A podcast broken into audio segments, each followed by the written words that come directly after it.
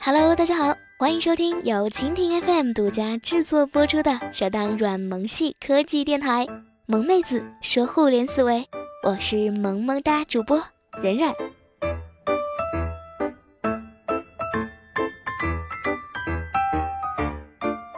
近期有消息称啊，中国最大的弹幕视频网站哔哩哔哩联合上海东方传媒集团 SMG。合资成立哔哩哔哩影业有限公司，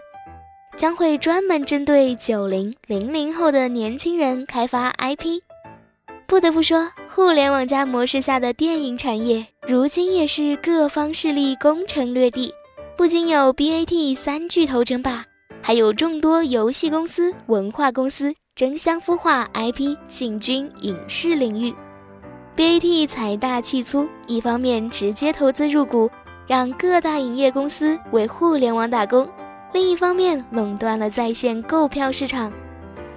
随着十二月中旬微票和格瓦拉的合并，猫眼电影、微票、格瓦拉、百度糯米、淘宝电影都归属 BAT，而三巨头之外的互联网公司大多围绕着 IP 孵化的玩法，而在 IP 的选择上又大多集中于网络文学、游戏。动漫等新生代领域。今年十月份，哔哩哔哩的董事长陈瑞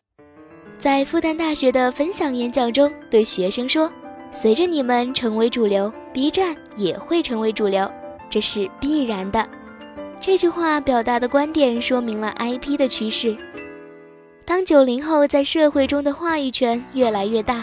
他们代表的文化也会从曾经的亚文化转变为主流文化。同样在年底前宣布成立影业的还有网易，依托其强大的游戏资源 IP，联合专业影视制作合作伙伴来做影游联动，这样的模式早已屡见不鲜。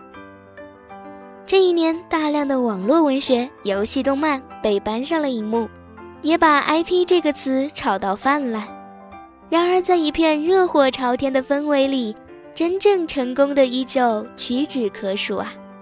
你可能看到了《大圣归来》惊人的口碑引爆票房，领略过地铁里旁边的人都在看《琅琊榜》，同事在午休时间都在谈论《琅琊榜》的盛况。但你也应该看到，万万没想到，大电影辜负观众期待，票房止步三亿；还有游族网络拿下《三体》电影改编权后，遭到巨大的质疑。IP 营销的产业链仿佛流水线一般，只要请得起当红的明星演员，就能把网络小说拍成火爆的电视剧，然后再出一款手游。甭管这电视剧服装道具特效有多无毛，剧情有多拖沓弱智玛丽苏，总能凭着原著粉、明星粉或追捧、或吐槽、或撕逼的热度赚个盆满钵满。至于衍生手游，更是套个模板凑个热闹的副产品，本来也不指望有多长的生命周期，顺势多捞一笔钱而已。目前大多数 IP 项目都是这般急功近利的，完全牺牲了影视剧的艺术追求。这也许就是互联网时代为数据带来的问题。曾经我们把口碑和票房区别开来。从追求口碑票房双丰收，到现在意识到口碑可以带动票房，同样的，在打造 IP 产业链的过程中，艺术追求和商业化也并非不可兼得。如果今后 B 站影业把动漫界卖肉卖腐的浮躁风移植到影视产品当中，也只能感叹 B 站的格局还是太小了。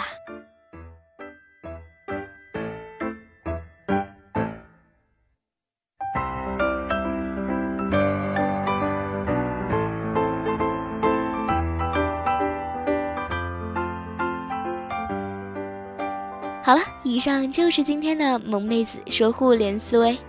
想要收听更多精彩内容，请收藏订阅本节目或关注蜻蜓 FM 科技频道哦。